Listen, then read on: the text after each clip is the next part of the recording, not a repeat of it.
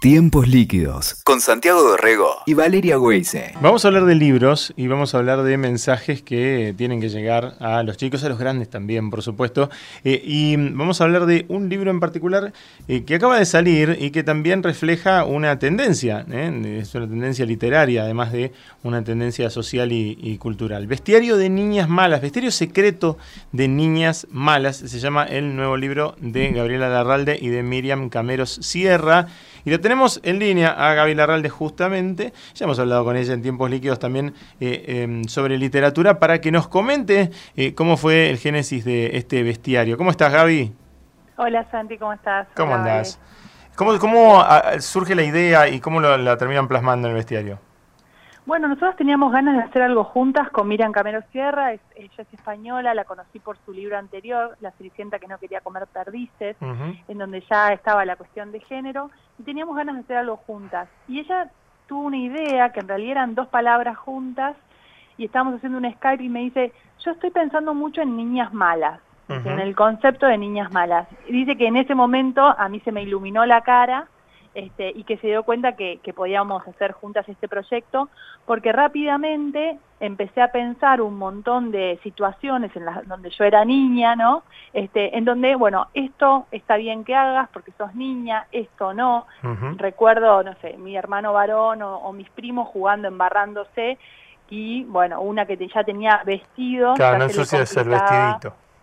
Subirse a un árbol. Digo, vos podés ver a, a las chicas hoy cuando salen de la escuela el otro día veía un colegio privado que tienen el jumper y los varones un pantalón.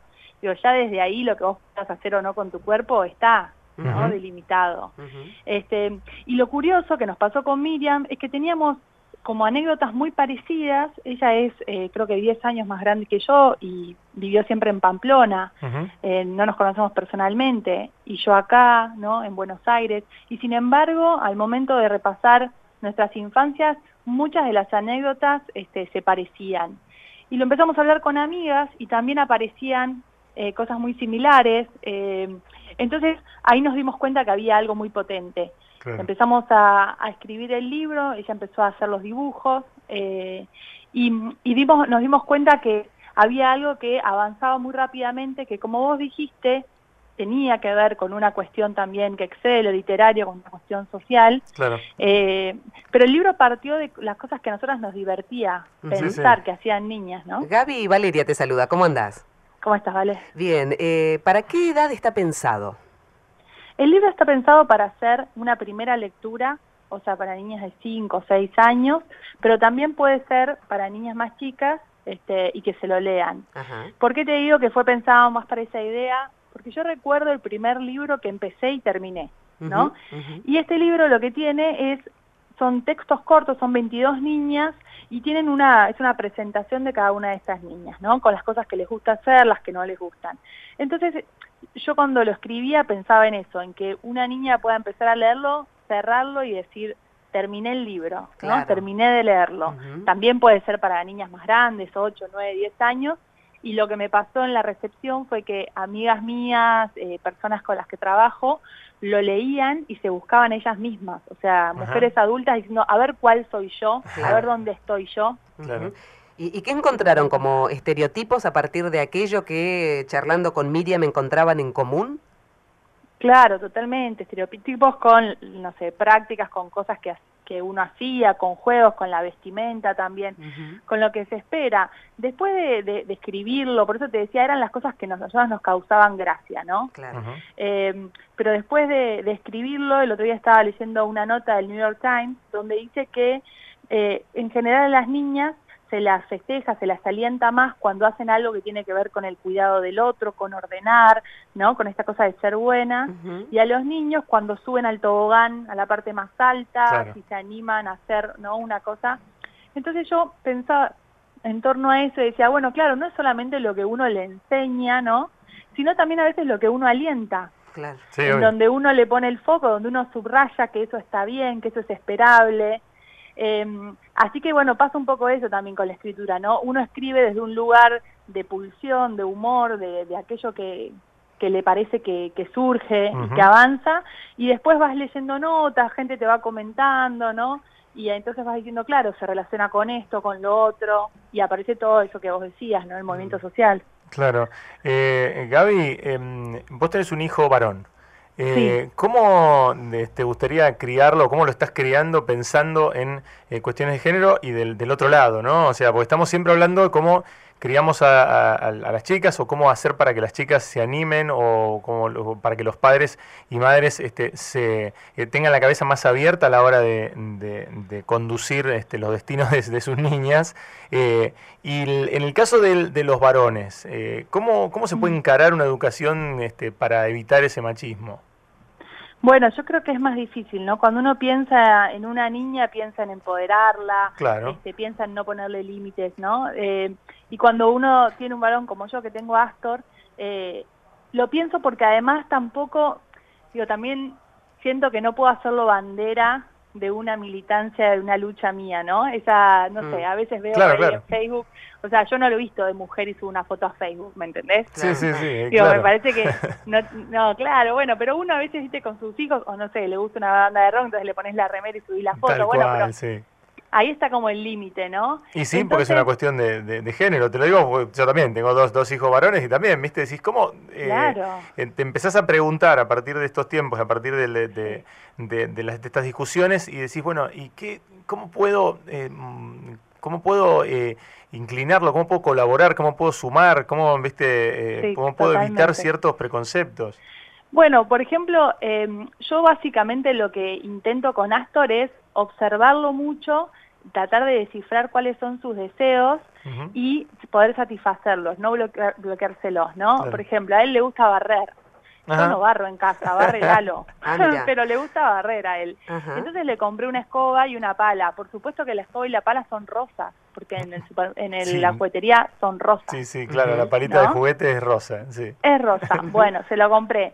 En la plaza el otro día vio una nena con un bebote y Astor eh, se puso a jugar y se enganchó mucho. Y cuando nos fuimos, le tuve que devolver el bebé a la nena y Claro. Astor se puso a llorar. Hizo un, un, ¿viste? Una, un arranque. Entonces fui a una juguetería y le compré un bebote, le pusimos Carlitos Sí, este por Tevez. Y bueno, Carlitos es su gran amigo. claro. Tomamos la leche y Carlitos toma la leche, le cambio el pañal a Astor y Astor después le cambiamos el pañal a Carlitos. Y eso es una manera también de, de conducirlo a un camino que si el día de mañana él quiere paternar o quiere cuidar a otros, ¿Qué, ¿no? Digo, qué edad tiene Astor hoy? hacer. Tiene un año y dos meses. Claro, es muy, muy bebote, ¿no? Claro. Este, porque Sí. eh, por eso te preguntaba, porque también uno piensa el libro, esto de, que yo contaba con, con Santi, de que hay cada vez más libros, ¿no? Porque antes era como Mm. una, Claro. viste, una Sí. ausencia total. Pero digo, Sí. por ejemplo, un libro como El Bestiario, ¿se le regala a un chico también, a un nene? Sí, totalmente. Ah, por eso digo, uno dice, bueno, para sí. nenas de 5, 6 años, pero piensa en la nena, ¿no? También sería un buen regalo para esto que dice Santi, ¿no? Totalmente. Bueno, dos cosas. Eh, en- para terminar lo de Sandy, Sí. con nenes más grandes, porque por ahí yo estoy hablando de un, de un niño donde todavía, por ejemplo, no habla, ¿no? No maneja el Claro. lenguaje verbal. Pero sí, digo, hay una posibilidad de poder enseñarles el no avallazamiento de los espacios, de las personas, Tal ¿no? cual. Eh, los tiempos del otro, eh, la sensibilidad, ¿no? Digo, como hay un montón de lugares en los que se puede ahí hacer crecer Sí. eh, distintos espacios innatos de ellos y después es el ejemplo, la verdad que es lo Sí, que sí. pasa también adentro de tu casa, es vos lavas los platos, vos cuando te, no digo, este, tu mujer arregla una lamparita también o no, digo, la- las cosas cotidianas que pasan alrededor de él son las cosas que los chicos absorben. Tal no cual. se puede, digo, esto de- hay un lema feminista que es muy importante y muy clásico que es lo personal es político digamos, no se puede crear un niño feminista, una niña feminista si puertas adentro en tu vida cotidiana vos no, no tenés, ¿no? Por lo menos un reconocimiento de eso y un intentar hacerlo, un intentar desmantelar esas prácticas, porque la verdad es que todos lo tenemos, porque nosotros nacimos en una cultura tremendamente machista, entonces Claro. Claro. este somos producto de eso, ¿no? Es que Sí, nos aparte liberar. Lo tenés que, te lo tenés que interpelar todo el tiempo, porque todo el tiempo estás repitiendo cosas y a veces te, te encontrás repitiendo eh, viejas costumbres este, que, que, que querés erradicar o que querés cambiar y te las, te las estás preguntando todo el tiempo. todo el tiempo, es dificilísimo y más para los hombres porque vos tenés que cuestionar un privilegio que vos tenés, no es que estás luchando por algo que no tenés, Claro. sino que es algo que tenés y que tenés que decir, bueno, esto no. Lo que este pasa es que uno, que tengo, claro, no, claro. ¿no? Uno, lo, uno lo está transitando ahora, tan en carne viva, ¿no? Tan el, el cambio tan fuerte en Sí. tan poco tiempo, siento yo. Eh, el Sí. otro día me generó mucha emoción en la escuela, en el ingreso a escuela pública de Almagro, cuando la directora dijo, chicos, a partir de hoy este, no hacemos más la fila de nenas y de nenes, vamos Claro. mezclados. Genial. ¿Viste? Fue, es un Sí. cambio Bueno, cultural mirá qué cambio, ¿no? Qué grosso. cambio. Exacto. Muy, muy grosso, grosso. ¿viste? Este, Sí. Se miraban, todo les costaba a los chicos. Claro, Claro, claro, y, sí. y bueno, vale, en cuanto a lo que vos me decías de por qué yo digo un libro para niñas, por ejemplo, por supuesto que es para niños y para niñas, porque además esto es una clasificación de los adultos, porque el niño o la niña que agarre el libro no le importa si Obvio. es una nena o si es un nene. Pero a mí sí me, me interesa discursivamente decir que es un libro para niñas porque durante un montón de tiempo y en un montón de, de libros se les habla a niños y está Claro, es dirigido a niños, ¿no? Libros de robótica para niños, libros de dinosaurios para niños, de deportes para... Hay como una, digamos, históricamente una línea en donde se les está hablando a los niños. Entonces a mí me interesa hablarle a las niñas Obvio. y ver qué pasa con eso, que no invalida a los varones. Está bien, ¿no? claro. Eso me gusta- me gusta Sí, como sí, pensar. Sí, está bueno decirlo, claro. ¿Y qué encontrás en el Este- mercado editorial en general? ¿Cómo, cómo ves esta tendencia? Yo sé que salieron fenómeno. varios libros, este, pero, eh, pero ¿cómo lo ves vos también más con la mirada de, de- de la que conoce la, la industria editorial? Sí. Bueno, creció muchísimo. Yo en 2013 publiqué un libro acerca de, más específicamente, diversidad y literatura Sí. infantil. Y este año sacó uno por Paidós, en donde es una, un avance, digamos, lo que ha habido en estos últimos años, una multiplicidad de ediciones en relación al género, en relación a, a la diversidad en las familias, al cuerpo. Claro. Eh, ha avanzado muchísimo. Hay un montón de editoriales argentinas, ediciones locales que se encuentran en las librerías. Este, y yo lo que hago en, en la guía de Paidós es capítulo por capítulo ir recomendando libros para las distintas temáticas que por ahí Ah, a uno le aparecen en casa o en, la, o en las clases. Está como más destinado a docentes. Sí, está Este, bueno. Está bueno porque la verdad es que nosotros tenemos un instrumento que es la Ley de Educación Sexual Integral, la ESI, este, que es de 2006, y eh, sin embargo eh, las capacitaciones a docentes y todo el área que la instrumentaba este, fue financiada, entonces realmente los docentes no están recibiendo la capacitación que necesitan para poder incorporar a la educación de los chicos la sexualidad y el género, que es tan importante porque es ahí adentro mismo del aula donde se empiezan a gestar las desigualdades. Qué hombres, contrasentidos algunas cosas. ¿no? Porque está instalado el debate del aborto, el propio Mm. presidente al abrir este, las sesiones en el Congreso habla de la necesidad de mayor, de prevenir, de mayor educación sexual. Está la ley desde el 2006, Sí. como decís Gaby, y Mm. este, critican a los docentes porque no se capacitan, pero desfinancian lo de la capacitación. Yo- hay cosas que, Sí, ¿viste? no tienen gollete. No, no, eh, Eh, no te terminan de cerrar, ¿viste? Eh, es como que van por caminos eh, opuestos. Es muy ¿no? difícil, es muy difícil y yo creo particularmente que la enseñanza, eh, eh, digamos, la educación es el lugar, ¿no? Es el lugar Sí. al que más tendríamos que estar prestando la atención en, en este mismo punto, ¿no? El género y la sexualidad. Sí, Este, sí. Pero viste que te da la impresión de que muchas veces van y vienen con sistema de calificación, que se califican así, que se califican así, ¿no? Que si el ciclo dura seis o dura siete, eh, y finalmente cuando tiene que ver con eh, incorporar estas, eh, esta- estas, estas charlas, estos debates, estos contenidos, eh, se quedan ahí, siempre finalmente termina siendo lo mismo, ¿no? Claro, y también lo que pasa con eso es que queda reducido a lo que pase en cada casa. Claro. Y, ¿no? y entonces ahí es un problema también.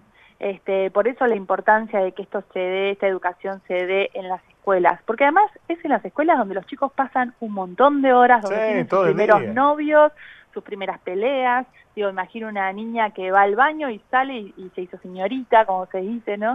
Sí. Este, hay un montón de cosas que pasan Sí, adentro mismo de la escuela y que los docentes tienen que trabajar y hay que darle las herramientas para que puedan hacerlo. Y cuántas cosas que nosotros eh, tenemos también de, de- de mandatos eh, masculinos, femeninos, machistas y demás, eh, que nos vienen del cole, ¿no? Que nos vienen del colegio. No, no, muchas Sí. no te, no te vienen de casa, muchos te vienen de, del colegio, ¿no? Yo me acuerdo de profesores y de sí. maestras y de bajadas de línea como muy concretas que, que, nada, a mí me las inculcaron en el colegio.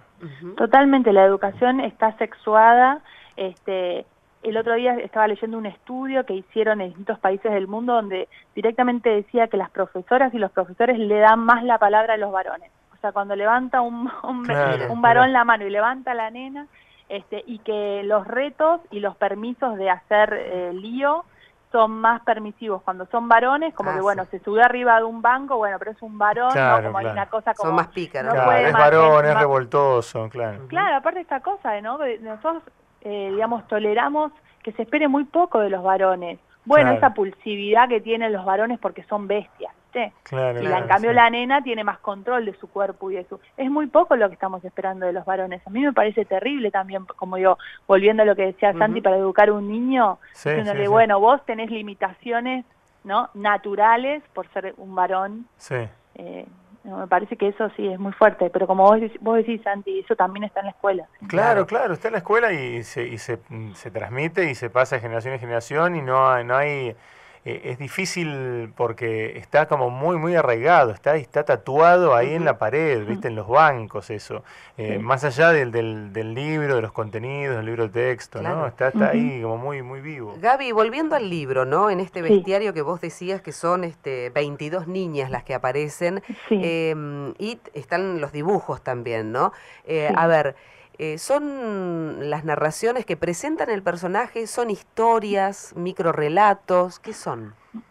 Mira, no sé cómo se puede denominar. Eh, son pequeñas presentaciones, pequeños retratos. Podríamos decir retratos. Retratos, ahí está. Estaba tratando de, buscar la palabra. Retratos, porque también lo que yo busqué fue cierta información que no necesariamente sea siempre la misma para las niñas, este, y que no necesariamente dé siempre herramientas para descubrir todo. ¿Viste esta cosa de, por ejemplo, no sé, que, que yo lo veo mucho, que vos cuando te vinculás con un niño y de golpe te trae un conejo y te dice, se llama Omar, le gustan los caramelos de menta y mm. duerme en aquel sillón. Y no digo como que los elementos a los que le, los que le llaman la atención y los que reproducen tienen que ver con cuestiones personales de ellos que le interesan, pero no necesariamente siguen, ¿no? Este, una norma de, bueno, se llama tanto, vive con tal persona, hace tal cosa los fines de semana, los días de semana hace tal otra, sino como una cosa más espontánea. Tal cual. Gaby, y mm, a mí la sensación que me da al tener eh, material de este tipo es que lo que despierta es la pregunta, como disparador, ¿no? Como este, un momento de encuentro con el adulto, sea el padre, sea el docente, para poder charlar sobre eso, ¿no? Algo va a surgir de eso. Sí, para mí también, y también me pasó después de escribirlo y, pensándolo, haciéndole como otra lectura, por ejemplo, Rochi es una nena que todo el tiempo dice mirame, ¿no? No hace nada si no la están mirando, entonces mm. mirame, mirame, mirame, la madre se quema con el horno y choca con su auto por tener que mirarla. Y yo también pensaba, Claro, viste que hay un momento que es típico eso. Yo pensaba como el adulto, ¿no? Diciéndole, bueno, dejá de hacer eso. Y por otra parte, nosotros estamos todo el tiempo en Twitter, en Facebook, en Instagram, diciendo, ¿qué estamos diciendo? Mirame, mira lo que hago, mira lo que como, mira dónde voy, mira cómo amo, mira cómo, ¿no? este, entonces también eso me parecía como llamativo, ¿no?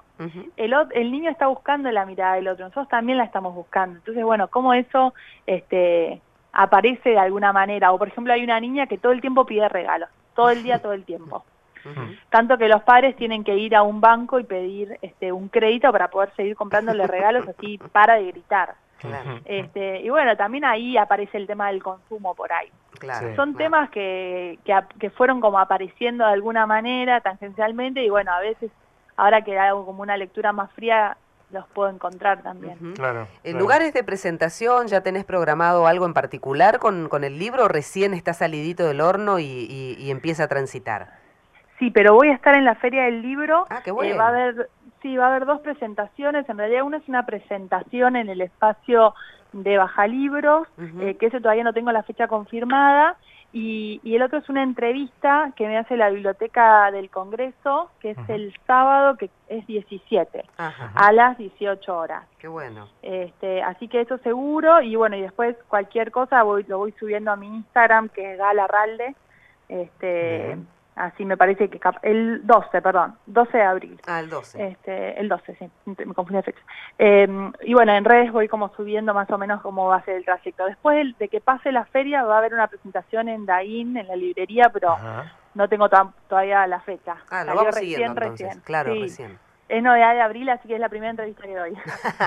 Muy bien. Exclusivo. Ustedes. Gracias, gracias porque no es la primera vez que me llaman y, y la verdad que es un espacio re lindo para poder charlar. Buenísimo, Gaby. Bueno, idea. por eso queríamos eh, charlar con vos, eh, para tenerlo de, de primera mano y ya lo pueden buscar. Bestiario eh, Secreto de Niñas Malas es la obra de Gaby Larralde y de Miriam eh, Camero Sierra.